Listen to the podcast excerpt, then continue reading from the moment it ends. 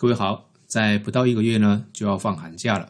今天呢，我们就来跟各位聊一聊家长怎么跟孩子来共同讨论，来规划你的寒假生活。在谈这个主题之前呢，我们来看一段前两天的一个新闻。寒暑假可能要缩短，听到除了震惊外没别的，学生一直问：这点子到底谁想的？可不可以不要有那么长的暑假或者是寒假？我们一年，呃，就。无休的把人才做最好的培育，原来是总统亲口说的。为了加速台湾人才培育，对于台湾学制，总统很有想法。我们在国际竞争的过程中，真的，呃，我们可以把寒假跟暑假暂时忘掉这件事。这个新闻呢，是蔡总统啊，在前几天去台大参加一个半导体学院的一个活动，那他特别提到。大学端或许可以利用寒暑假的时候去开一些的课程，来加速人才培育。这个新闻被报道出来之后呢，很多人误会说要把寒暑假通通都缩短，那这当然就引起了轩然大波。总统府呢马上跳出来澄清了，大家误会了总统意思了，并没有要去缩短所有的学校的寒暑假。那在这个报道里面呢，我们看到台湾的寒暑假呢跟国际比较起来，应该没有说所谓的太长，还是在平均值里面。很多人呢可能都还不太清楚啊，我们台湾的寒暑假呢，它的起訖日期，根据呢我们呃教育部的规定呢，寒假呢是从一月二十一号到二月十号结束，那暑假呢是七月一号到八月二十九号。好，那很多人可能会觉得说啊，哎，不对啊，我有些时候呢，八月三十号我还在放暑假，通常来讲。那是因为刚好碰到了假日，所以它就可能会顺延啊。所以开学日有些时候是呃九月一号，如果没有碰到这种所谓的假日的话呢，通常来讲到八月二十九号就是暑假结束，所以呢八月三十号就是开学日。寒假也是一样，二十一号放到二月十号结束。如果没有碰到年假或者是碰到周休的话，通常来讲就是二月十一号开学。这个很多人啊，放了很多年的寒暑假，他都还没搞清楚。好，那今年呢，寒假呢，一开始啊，刚好就是二十一号到二十三号，连续三天呢，就是大学的学生哈。在这边也先祝我们的高三的考生啊，都能够旗开得胜。今年的过年啊，年假刚好是内含在寒假里面，所以呢，今年的寒假就刚刚好是标准的一月二十一号到二月十号，没有延长啊。这一段假期呢，该如何运用？我觉得啊。刚考完学测的高三同学呢，啊，不管你考得怎么样哈，我觉得你已经努力很久了。寒假这几天呢，可以给自己稍微放松休息一下，不用过度的紧绷啊。但是这段时间还是好好的去拼学测。寒假呢，放松之余啊，你也不要太松啊，就是可以稍微休息一下。但是你可以利用寒假这段时间呢，来加强一下你的学习历程档案。你努力那么久，最终它是要升学嘛？那升学有两个条件，一个是你的学测。要能够过，第二个呢，是你的学习历程档案到二阶的时候要被人看得到啊，所以这个也是很重要。那不管你接下来要申请的是哪一个校系啊，一定要有一个大方向，因为不管你是申请什么系，我想这些备审资料它都有一些共同的项目啊。我建议你先从这些开始来做整理。比方说你的学习历程自述，很多系都会要这个东西。那这里面呢，通常讲包含三个，一个是就读动机，一个是学习历程反思，再来一个是读书计划跟生涯规划。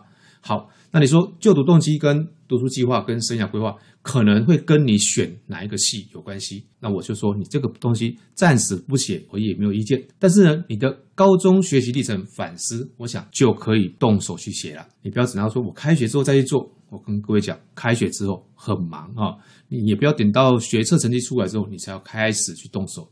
我想这个东西都是在增加自己的时间压力。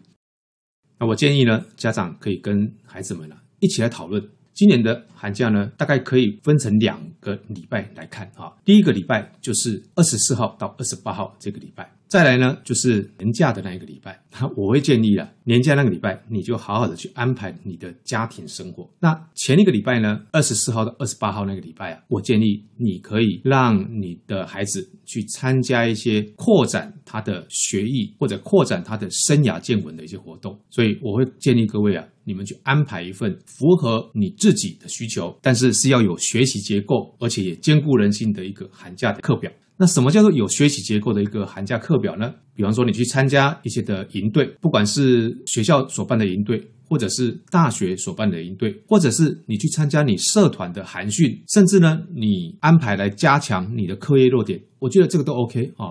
但是呢，我会建议各位，虽然说寒假不是很长，但是也有二十天哈。如果你完全没有规划，整天都放空的话，那整个假期下来，你就很容易乱了节奏啊！你开学的时候啊，你那个调整会很痛苦。所以我建议你还是要维持一定的学习分量跟固定的作息。那至于什么样的一个假期课表是兼顾人性又有学习节奏的呢？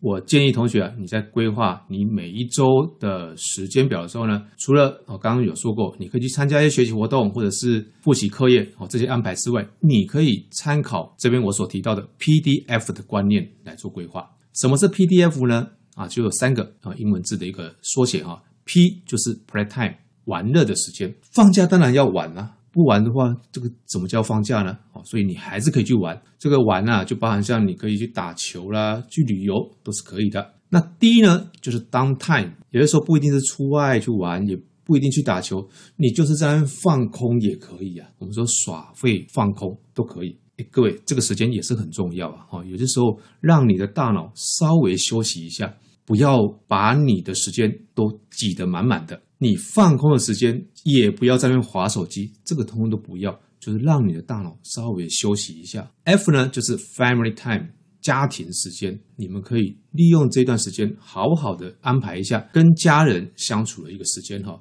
但是呢，千万不要坐在客厅各自滑手机哈，或者是呢，大家一起盯着电视荧幕或电脑荧幕啊，相处在同一个空间里面啊，你要有情感的互动。很多家长啊。太过于担心了，他就讲说：“哎，玩乐或者是放空，这些都是玩物丧志哦，浪费时间。其实不要把孩子逼得太紧，这些时间的安排都有它的功能。你可以让孩子去打打球，或者跟他社团的同学来做一些互动。这一些看起来好像没有那么有生产性的活动，但是呢，都是青少年他在形成自我认同跟维系他人际关系的一个过程。因此呢，时间的规划。”我建议各位，你们可以参考底下的原则来做。第一个，不会每一件事情都是同等重要，也不会每一件事情都是同等的紧急。第二，我们要为这些事情安排出一些的优先顺序。第三，再根据这些优先顺序呢，配置他们合理的时间分配。凡事都有一个轻重缓急哈，在有限的时间里面呢。我们首先要解决的是最重要、最紧急的事情。史蒂芬·科维啊曾经讲过一个时间管理的故事哈，他举一个例子说，如果有一个空瓶子，然后呢，你手边有一堆的啊高尔夫球、小碎石子，还有沙子跟水，你要用什么样一个顺序来把这些东西放进去这个空瓶子？他说啊，如果你是先把这个沙子跟水放进去的时候呢，你的高尔夫球就绝对放不进去了。所以呢，你要先放比较大颗的高尔夫球进去这个瓶子，然后再放什么？再放那些小碎石子，接下来再放沙子，再放水。哦，它是有一个顺序的。那他用这样的一个比喻是告诉我们什么事情呢？就是说，我们生活中重要的这些事情，就好比像那一颗高尔夫球，你要先放这些东西。那那一些碎石子啦，或者那些沙子啦，甚至是水，是一些比较不重要的事情，你可以后面再做。另外，史蒂芬·科维呢，他还有一个叫做时间管理矩阵的一个工具哈，用来解说，哎，我们时间怎么去分配？这个管理矩阵呢，长怎么样子？就是有两条的轴线，它会把它切割成四个象限。这两个轴线呢，分别代表紧急不紧急、重要不重要。这样子交叉出来的四个象限呢，就分别是紧急而且重要，不紧急但是很重要。紧急但是不重要，不紧急也不重要，总共四个象限。那许多人呢啊，把时间呢花在一些紧急但是却没有那么重要的事情，也就是说，他被事情的急迫性呢牵着鼻子走，耗掉了很多不必要的时间。相对的呢，那些重要但是不急的事啊，却被选择啊先放着，先搁置着。那一旦搁置久了之后呢，这一些原本不急的事情呢，最后通通变成紧急的事。所以你每天就被着时间呢催促着，所以科维呢鼓励大家应该要舍弃哪些？舍弃第三跟第四象限的事情，把你的时间精力尽量投注在重要但是眼前可能还不是那么急迫的事。为什么？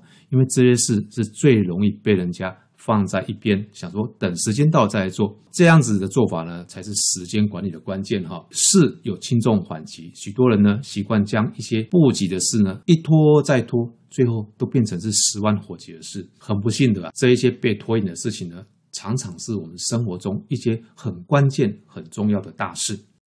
所以呢，我给同学的建议啊，当你有一些的作业要做的时候，我的建议是提早动工，每一天做一点点，比方说，像你的备审资料重不重要？很重要。你有没有办法一次就把它做完？不太可能。所以我建议你呢，提早动工，一天做一些。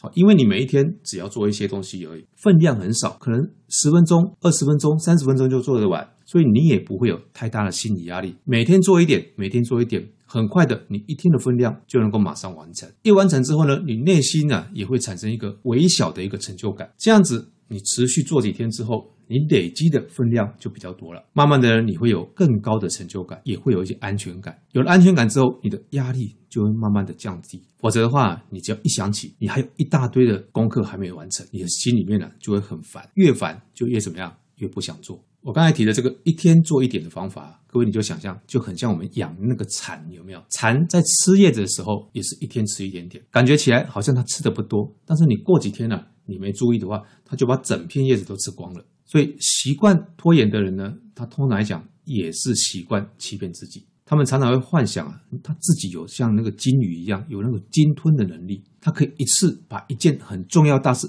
一口气就把它吃掉。哦，这是不可能的哈。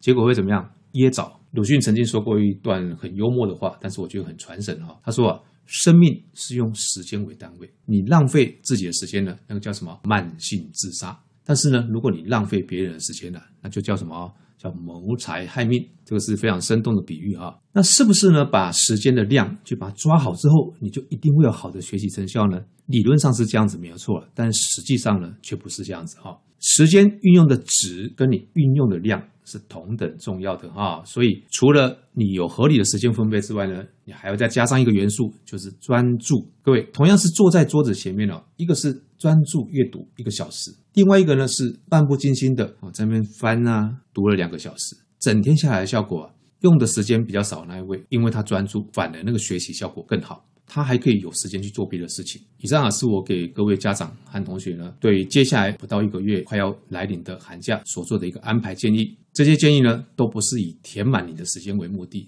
而是希望你能够兼顾重要的大事，还有你的休闲放空跟有益亲子相处这三大原则来做好假期规划。那我们这一集呢，就跟各位聊到这边，下次见。